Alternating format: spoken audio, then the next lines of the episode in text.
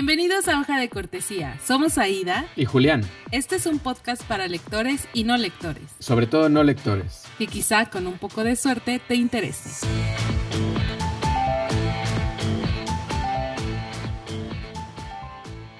Hola a todos, otra vez, bienvenidos a un capítulo más de Hoja de Cortesía. En este capítulo vamos a hacer una reseña de nuestras impresiones sobre un libro que se llama, ¿cómo se llama, Aida?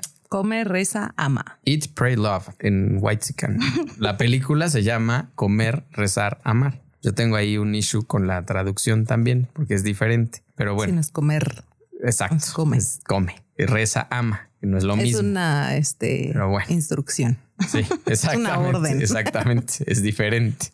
Pero bueno, pues de qué va el libro. Para los que no han visto la película o, sí, película muy popular con Julia Roberts del 2006. Ya hablamos de en un capítulo de libros y películas. Bueno, la película, no sé de qué año sea, pero el libro es de 2006. La película no sé de qué año sea, pero este resume la vida y el viaje de descubrimiento espiritual de la autora, que yo no sabía que era biográfico este, de la autora después de un duro Elizabeth divorcio. Gilbert, Elizabeth, no hemos dicho el El nombre de la autora, Elizabeth Gilbert. Este, entonces ella emprende un viaje de autodescubrimiento espiritual a través de varios países.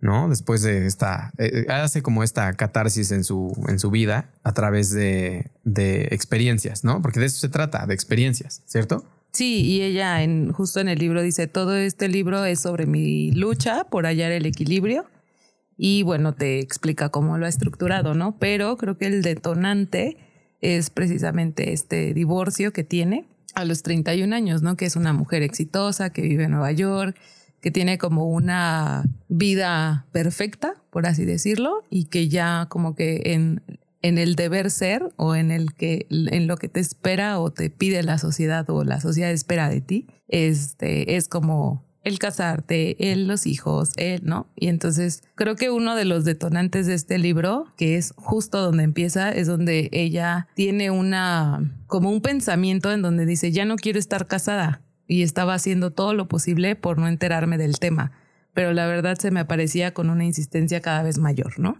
Entonces ahí es donde ella dice, ya no quiere estar aquí y justo dice, pues yo me voy a ir a Italia y en Italia quiero descubrir el placer, el, disfrutar eh, mi vida. En India quiero irme a la parte de la devoción y en Indonesia busco equilibrar este, las dos partes, ¿no? Tanto el placer como la devoción. Entonces, ¿qué te pareció? A ver.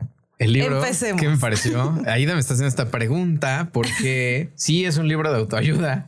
Este, pues sí, tal de alguna manera disfrazado, tal vez, o, como sea, pero pues ella busca el sentido de su vida y siento que por eso fue un gran bestseller. A mí me pareció que resuena muchísimo con lo que vive una gran cantidad de la población, especialmente en los Estados Unidos, pero bueno, aquí en México, en otras economías, en otros países, también es cierto, ¿no? Que yo siento o, percibo que lo que ella tiene es el famosísimo burnout de la vida, ¿no? O sea, tiene un éxito económico, es escritora, ¿no? O sea, en, el libro también. Y entonces siente que, que va, o sea, como que avanza, pero no va a ningún lado, ¿no? O sea, como que tiene su casa y tal, y se casó y, le va bien y todo. Y este, y no sé por qué, espérate, no tiene nada que ver con nada. yo te voy a decir, cuando leí el libro, eh, me imaginé, esta es una referencia extraña, pero me imaginé a la de Sex and the City. Para mí ah, ella es como Carrie Bradshaw, así es parecida, es como ese tipo de vida, ¿no? Así de exitosa y tal y tal, pero en un punto llega y dice, tengo dinero, tengo éxito profesional, y luego qué, ¿no? Y al final esta serie también es como el busca, la búsqueda de sentido de un grupo de mujeres, etcétera, etcétera, ¿no? Eso, es, ¿no? Entonces, este, pues ella se detiene y, como muchos, de pronto nos detenemos en la vida o nos ponemos a ver nuestro panorama y decimos, ¿qué estamos haciendo? ¿No? Y, buscamos ese, ese sentido entonces, por eso yo creo que resuena mucho en la realidad de muchas personas y por eso fue un, gran éxito tanto el libro como la película. Fíjate que a mí no sé si me gustó o no me gustó. O sea, no puedo decir que no me gustó porque hubo partes en las que creo que lo valioso del libro es que te identificas con algunas cosas, ¿no? O algunos pensamientos. no los suicidas necesariamente, pero sí hay algunos este, momentos en los que te identificas o creo que muchas personas hemos pensado en eso. Y yo a lo largo de este libro, o sea, primero me costó un poquito como arrancarlo porque como que al principio no me atrapó tanto. O sea, la realidad es esa no me atrapó tanto y, me costó, pues empezamos a, leerlo cuando, en abril. Creo que Mayo, más o menos. Bueno, no sé. Pero sí me tardé un ratito, eh, justo por eso, porque no me identificaba tanto. Pero identifiqué, no sé si te pasó, algunos aspectos como detonadores de todo lo que ella empieza a buscar porque identifiqué también algunas anclas, que bueno, así le llaman de repente, ¿no? Creo que en psicología o en algunos estudios del humano los identifican como anclas, que es todo aquello como que las cargas que vas teniendo tanto de sociedad, de tu familia, de eh, amigos, ¿no? O sea, como que lo que se espera de ti o de tu vida o de lo que aportes a la sociedad, ¿no?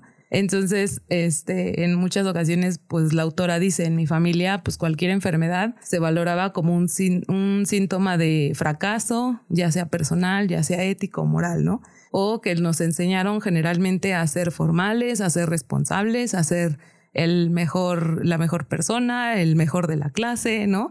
Entonces todas estas al final son cargas que consciente o inconscientemente vas teniendo. Y en alguno de los viajes, creo que en India, o Indonesia, no me acuerdo, pero ella dice, este, o le dicen que no puede permitirse el lujo de venirse abajo, porque entonces se convierte en una costumbre que va a repetir y va a repetir y va a repetir, y entonces en lugar de eso debes procurar ser fuerte. Y entonces es como, como creo que cayó como en una contradicción, o yo le vi como un, como un arma de doble filo a la palabra resiliencia. O sea, porque en resiliencia es como de, ah, yo me adapto y yo salgo a pesar de, ¿no? Eh, de las eh, dificultades, de los tropiezos, de los fracasos, pero también en el libro te dice, no siempre y no necesariamente tienes que hacer algo, ¿no? O sea, hay veces en los que quedarte quieto y analizar y pensar y todo eso es de mayor valor a que inmediatamente hagas algo, ¿no? Entonces, como que ese tipo de anclas o de, de, de lo que se espera de ti,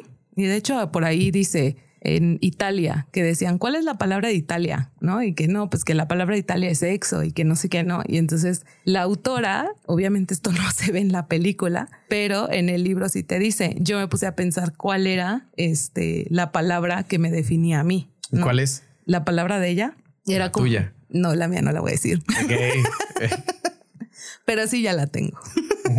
Entonces, este, y habla como de este colapso que ella tuvo, o sea, porque dice, me convertí y nos enseñaron a trabajar de una manera que si el, la forma en que, en que trabaja ese sistema social y todo funciona, pues eres un adulto funcional, por así decirlo, ¿no? Pero y si no, o sea, no te dijeron nunca, pues está bien que fracases, ¿no? O sea, es normal, ¿no? Sino siempre, siempre creo que el fracaso o generalmente se ve como de un lado negativo, ¿no? Y muy pocas veces se ve como el, este fracaso te lleva a, ¿no? Y esa experiencia que obtienes del fracaso. Sí, pues bueno, ahora que, que esto es una, creo que es una gran exposición de, de cómo a ti te, te, como tú ves el, el libro, ¿no? O sea, lo que a ti te genera. Fíjate que yo ya leyendo varios libros de autoayuda. No, no es cierto. Este, mi repertorio. No, mi repertorio. No, pues es que hay características comunes, ¿no? O sea, esto que hablas de la resiliencia y el fracaso y tal, es algo que de alguna, de una manera más explícita, aborda el libro de 26 Marathons. Habla de que es necesario saber tomar la decisión. En este caso era como atleta, ¿no? ¿Cuándo es mejor? ¿Cuándo debes de ser resiliente con el dolor y seguir una carrera? ¿No? Porque este cuate es corredor cuándo debes hacer eso y cuándo lo mejor para tu carrera profesional o, para el futuro, para tu crecimiento como atleta, es más bien no hacer ese esfuerzo, no aguantarte el dolor, aprender la lección y vivir para, o sea, otro día, ¿no? Para crecer, pero no lesionarte y tal. O sea, ¿dónde está esa línea y dónde tomas la decisión? Y lo difícil no es seguir corriendo con ese dolor. Lo difícil es tomar la decisión. Eso es lo verdaderamente difícil. ¿Qué fue lo que le pasó a la autora? O sea, ella decía, O sea, yo estaba evitando darme cuenta de esto que estaba pasando en mi matrimonio y tomar la decisión, ¿no? Sí, lo difícil no es seguir adelante, lo difícil es tomar la decisión. Para y salir ella, adelante. Y ella dice, y para salir adelante, y ella dice, este, que lo, lo único más impensable que irse era quedarse. Ajá, ¿no? sí. Y esas son de Ah, las cosas que tienen 450 subrayadas, porque obviamente, pues mucha gente se llega a identificar con eso, ¿no? Porque es difícil este, lidiar con esas emociones, porque como dices, no, no te enseñan a lidiar con eso de chiquito, ¿no? Pero sí, bueno. es, es, son, es que son tantos temas que podemos este, platicar, pero eh, bueno, ella comienza su viaje en Italia, ¿no? Se va a Roma y ahí es donde justo le dicen la belleza de no hacer nada, ¿no? Y le comentaban, ustedes siempre están en movimiento, no se les tiene que decir que, que se merecen ese descanso. Pero ahí también, por ejemplo, en ese primer, en esa primer parada, o sea, como que ella también, no sé si te acuerdas que llevaba, que hasta creo que se mandó de Nueva York a Roma libros y no sé qué tanta cosa para estar allá y que su tapete de yoga que nunca abrió, ¿no? Que nunca, nunca utilizó. Pero este, justo ahí en esa búsqueda, creo que en Italia surge su pregunta que dice, ¿qué quieres hacer tú, Liz? O sea, como que siempre había estado a lo que la gente espera de ella, a lo que ella tiene que decidir, o ella creía, pues, ¿no? O sea, porque tampoco es como que la gente le exigiera algo pero ella creía que tenía que estar haciendo algo. Entonces ahí ella decía, ¿qué quieres hacer tú? ¿No? O sea, quería los placeres de este mundanos y la trascendencia divina. O sea, por eso eh, escoge estos tres lugares, ¿no? Uno para el placer, otro para la devoción y otro para el equilibrio. Y entonces ella empieza o aprende a explorar en Italia este, este placer de, no hacer nada, ¿no? Y entonces ahí se da cuenta, creo que lo valioso de esta parte de, Italia es que ella se da cuenta que a ella le conviene elegirse. O sea que en ese, en ese tramo de, de yo aprendí a no hacer nada y es cierto, ¿no? O sea, puedo no hacer nada y ser igualmente productivo y qué cosas creo merecerme en la vida y qué sacrificios puedo hacer y cuáles no, ¿no? O sea, qué cosas sí puedes negociar, que luego en, en este terapia te lo dicen, ¿no? O sea, pues tú ve que, cuáles son tus límites, qué puedes negociar, qué no puedes negociar, hasta dónde puedes negociar. Y creo que eso es lo que ella aprende en Italia. Sí a no hacer nada, pero de ahí ella se va con yo puedo elegir con quién puedo estar o con quién quiero estar y yo sé y puedo establecer qué es lo que yo creo que merezco en la vida desde el punto de vista de Liz, no desde el punto de vista de la familia, de los amigos, de la sociedad, de los jefes, ¿no? Entonces ahí es donde, ok, yo merezco esto y también puedo hacer este sacrificio, pero en este no puedo ceder. Sí, claro. Eh, esto que dices viene a... Tengo un, un subrayado aquí que dice que la, la felicidad es consecuencia del esfuerzo personal. O sea, no está como ya dada. No, no, no eres feliz nada más no por es una definición, por así decirlo. No, o sea, universal. te- eh, realmente sí tienes como que pues echarle ganas o tener un cierto esfuerzo para decir, a ver, tomar ciertas decisiones en tu vida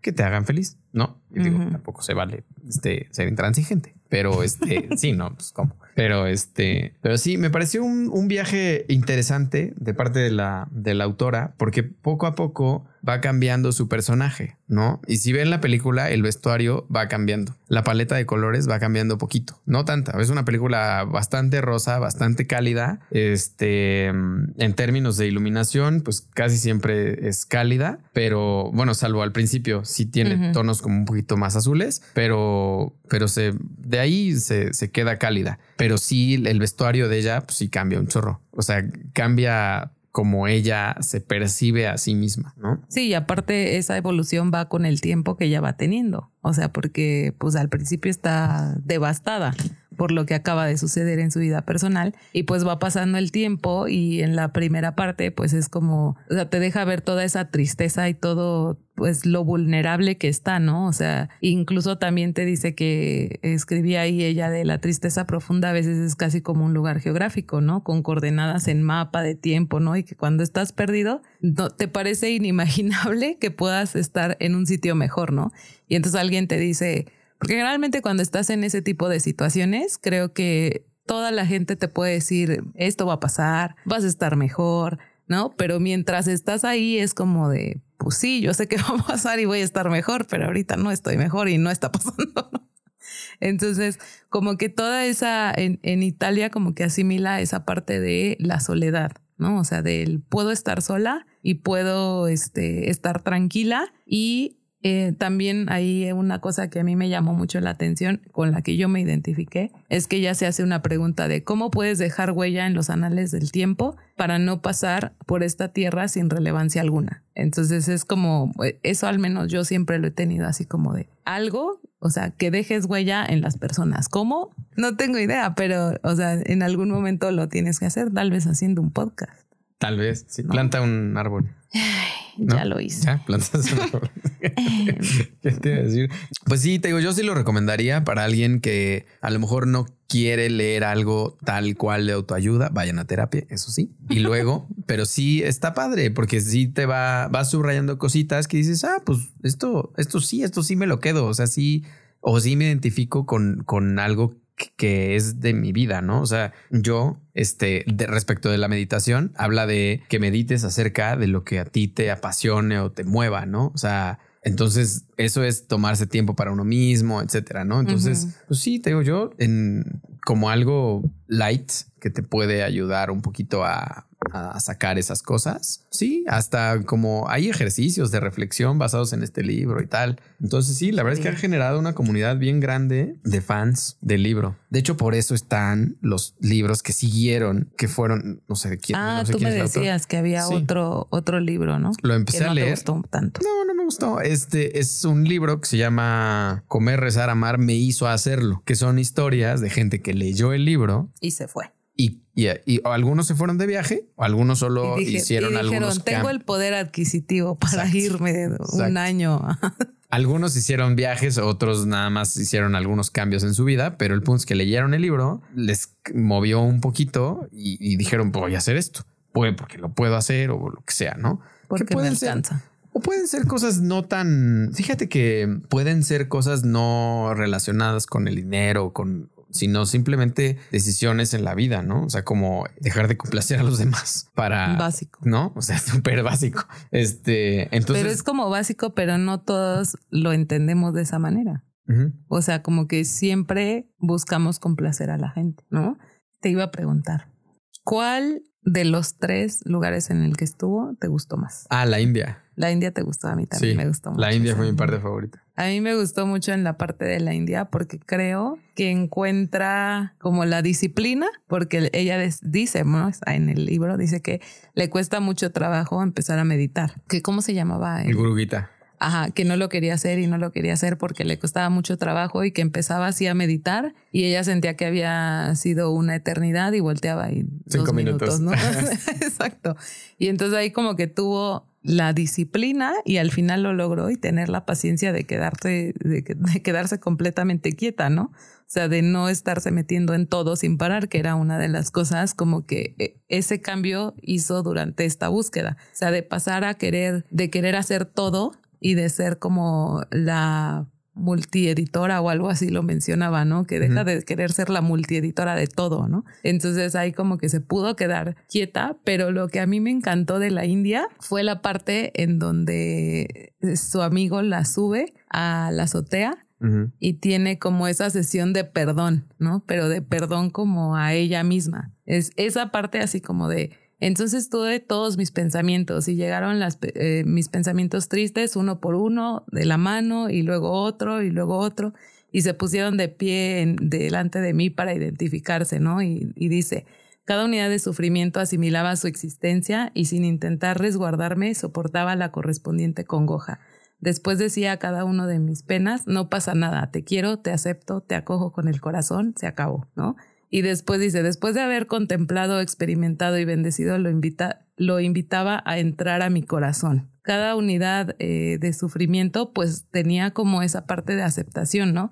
Y después de haberlo ya contemplado, y, o sea, es como ese procedimiento o ese proceso que pasas en donde te quedas quieto para decir, a ver qué está pasando, ¿no? Y, y, fuera de evadir lo que te está sucediendo, reconocerlo y aceptarlo, ¿no? Y decir, pues sí, esto pasó y pues pasó y pues ya, ¿no? Y ella decía, saca toda tu vergüenza, saca toda tu tristeza, saca todo eso. Entonces, ese, esa parte del libro, iba a decir esa parte de la película, pero en la película la verdad es que esa, esa escena no me gustó, que es cuando se... Muy chiquita. Es muy chiquita y creo que solo lo representa a su matrimonio. Y en el libro no te lo menciona como nada más del matrimonio, o sea, es como todos los miedos que ha tenido ella y que ha evadido en ese pues en ese movimiento de vida que tiene Nueva York tan exitoso y tan siempre ocupado que no ha tenido el tiempo de procesar las partes que le han dolido, ¿no? Las partes que no ha querido ver. ¿No? Entonces, esa parte a mí de, de, este, de India me gustó muchísimo como el, el tema del perdón, que ahí es cuando ella dice, ok, está bien, me dolió, pasó esto, me perdono y ya sigo. Y entonces ya de ahí, creo que al final de ahí ya es cuando llega a Indonesia. Sí, en la parte de la India tiene frases como que valen la pena subrayar mucho, o sea, respecto de eso, de dejar ir y tal. A mí, ¿sabes que Esa parte me gustó porque me dio mucha risa. Eh, el personaje que encuentra, este, su amigo el tejano, este, me parece un gran personaje porque le quita un poquito lo rosa al libro. O sea, como que todo el mundo le había ido diciendo, no, todo bien, Liz, vas bien, no sé qué, tal. Y ese personaje le quita un poquitito al libro eso, eso rosa y es esa persona que te llega y te da un zape y te dice, ajá, sí, sí, bueno, estás triste, pero tienes que hacer algo, ¿no? Ajá, te da un zape porque es duro con ella, ¿no? O sea, le dice, no, no, a ver, deja de hacerte tonta. Así son las cosas. Tienes que aceptarlo. Y de hecho, si le dice, ¿no? ¿Quieres ver colores bonitos o quieres saber la verdad sobre ti misma? ¿Cuál es tu intención? Lo que en realidad muchas veces nos dicen nuestros amigos, ¿no? O sea, ¿qué quieres escuchar? ¿O qué quieres que te diga? ¿Lo que quieres escuchar o la verdad? Lo que es, sí. Y creo que él es uno de los personajes que tiene, no lo menciona así tal cual de ah, es súper representativo, pero sí un poco de manera indirecta, porque más adelante cuando va a Indonesia, como que sí hace referencias a Richard. Entonces, como que sí es una persona que le marcó en India como este proceso de búsqueda. Sí, yo siento que en el libro es el único personaje que tiene ese rol, ¿no? Porque ella al final como que hasta cierto punto, o sea, no controla a los demás, pero ella tiene más fuerza, tiene más peso que todos los demás personajes que se va encontrando, ¿no? Pero Richard no. Richard tiene esa fuerza, ¿no? Ese personaje es así de importante. Es el único que es el único que desapea a la, a la protagonista, ¿no? Que le, da, le dice sus cosas y la, la mueve y no, porque los demás no. la acompañan. Sí, y cuando llegas a Indonesia, prácticamente todos los personajes son rosas. Sí, ¿no? O sea, son todos rosas, todos buena onda, o sea, digo, Richard es buena onda, pero es, es más duro, ¿no? Pero a lo que voy es que ella pesa más que todos los demás. Y en, en, este caso, eh, creo que es el único personaje que sí le hace un igual a igual, ¿no? Entonces, por eso me gustó mucho esa parte y, y para mí fue la parte que tiene más cosas que siento que podemos encontrar una relación a la vida diaria. Sí, porque ya cuando llegas a, a Indonesia como dices, es como todo más rosa y es, eh, creo que es parte de lo que nos quiere ella decir como en la evolución de, de esta autobiografía, ¿no? este, en donde ella va a equilibrar la parte de el placer y la devoción, ¿no? Pero de Indonesia, en la cuestión, por ejemplo, en la película te pasa que ahí encuentra al amor de su vida y no sé qué, ¿no? Me gustó y este cierra en la película quedándose con, con el brasileño, pero después de que tiene una discusión, o sea, en la película es una fuerte discusión, en el libro no, o sea, en el libro fue así como de, ah, lo aceptamos y vamos a tener una vida entre tal y tal y tal país, pero funciona, ¿no? Y la verdad es que a mí me gustó más el final del libro que el final de la película. Pero fuera de ahí, Indonesia a mí como que no me... es como demasiado rosa. Sí, porque Indonesia está dominada por Ketut, que es el personaje del... que es un, no es un sacerdote, Ketut es un curandero, ¿no? Y Ketut es un personaje tal vez muy rosa en lo que ves en el en la superficie, ¿no? Que luego ya te cuentan que si tú, o sea, tuvo una vida azarosa, que este, que por eso está en la situación en la, en la que está, o sea, que, que no ha sido, no ha tenido una vida fácil, pero es una persona muy feliz. Es de esa gente que crees que no existe, pero sí existe. yo he conocido un par de personas así que dices, ¿cómo es posible? Nadie que es tan feliz. Te vaya mal y, o sea, que, tengas días, no te vaya mal, pero que tengas días difíciles, días malos y, siempre conserves esa actitud, ¿no? Este, siento que esa parte se trata de, eh, en específico para el público para el que ella escribe, creo que muchas personas damos por sentado muchas cosas que tenemos, ¿no? Desde la salud hasta bienes materiales, etcétera, etcétera, ¿no?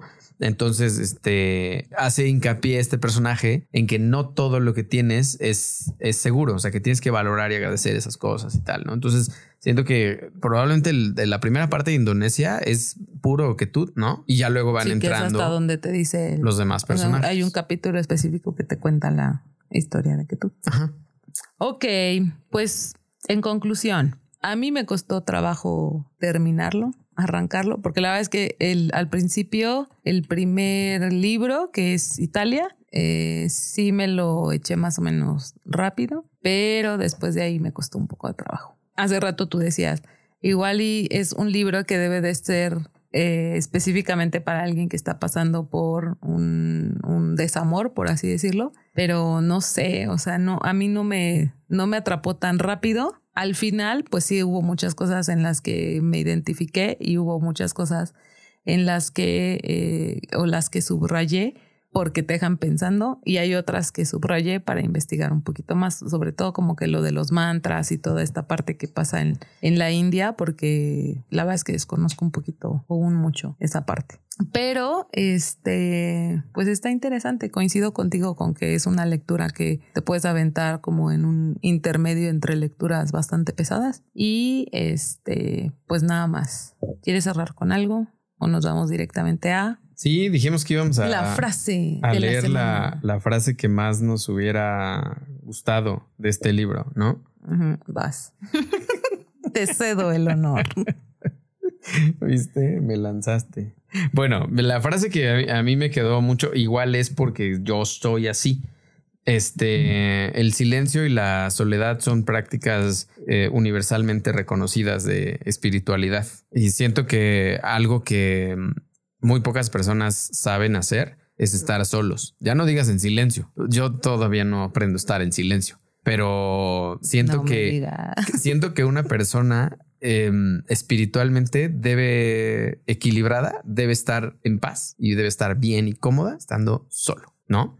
¿Y tú, Aida? Este, sí, justo coincidimos. Creo que también mi, mi, frase va por ahí. Este, la frase que yo escogí dice: Haz un mapa de la soledad, siéntate a su lado por una vez en la vida, da la bienvenida a esa experiencia. Entonces, y voy igual, o sea, encaminada a lo mismo, ¿no? O sea, yo en, he tenido muchos periodos de tiempo prolongados en los que en cuanto a pareja, por ejemplo, no he tenido a, a, una persona y la verdad es que yo me siento muy cómoda. Y de hecho, uno de mis recuerdos este, favoritos es como por ahí del 2016, no, 2013, 14, en donde tuve vacaciones y justo en mis vacaciones de diciembre fue estar en mi casa, o sea, iba a entrenar, regresaba, me bañaba y me metía a mi camita a leer. A leer. Sí. Sí. Y eso fue durante creo que cinco o siete días. Entonces, para mí eso fue, es uno de mis recuerdos favoritos, ¿no?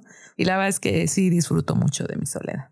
Muy bien, pues muchas gracias. Esperemos que les haya gustado. Vean la película, lean el libro. Este, a Aida no le gusta que el libro en español tiene la portada de la película. La verdad es que sí, el, si consiguen el libro en español con la portada original, Está padre. Está Me lo padrísimo. Porque Me lo regalan. Yo no lo he visto. Eh, solamente en este. En inglés en inglés con la portada original, que sí está muy padre, tiene este, una relación con los temas del libro y todo, sí está muy padre. Pues bueno, muchas gracias por haber llegado hasta acá. Esperemos que les haya gustado y... Próximo capítulo hablamos de eh, libros que aportaron a tu vida y es, creo que por ahí ya nos vamos a ir despidiendo. No me quiere ir. Fin de temporada. Este está, este está muy bueno, me gusta mucho. Sí, va a estar bueno. Y nos escuchamos la siguiente semana en otro capítulo, Hoja de Cortesía. Bueno, pues ahí va. Estoy nervioso de que hay público. Está nervioso. Sí, estoy nervioso. Pero ahí el público y ahí me anima. Eh.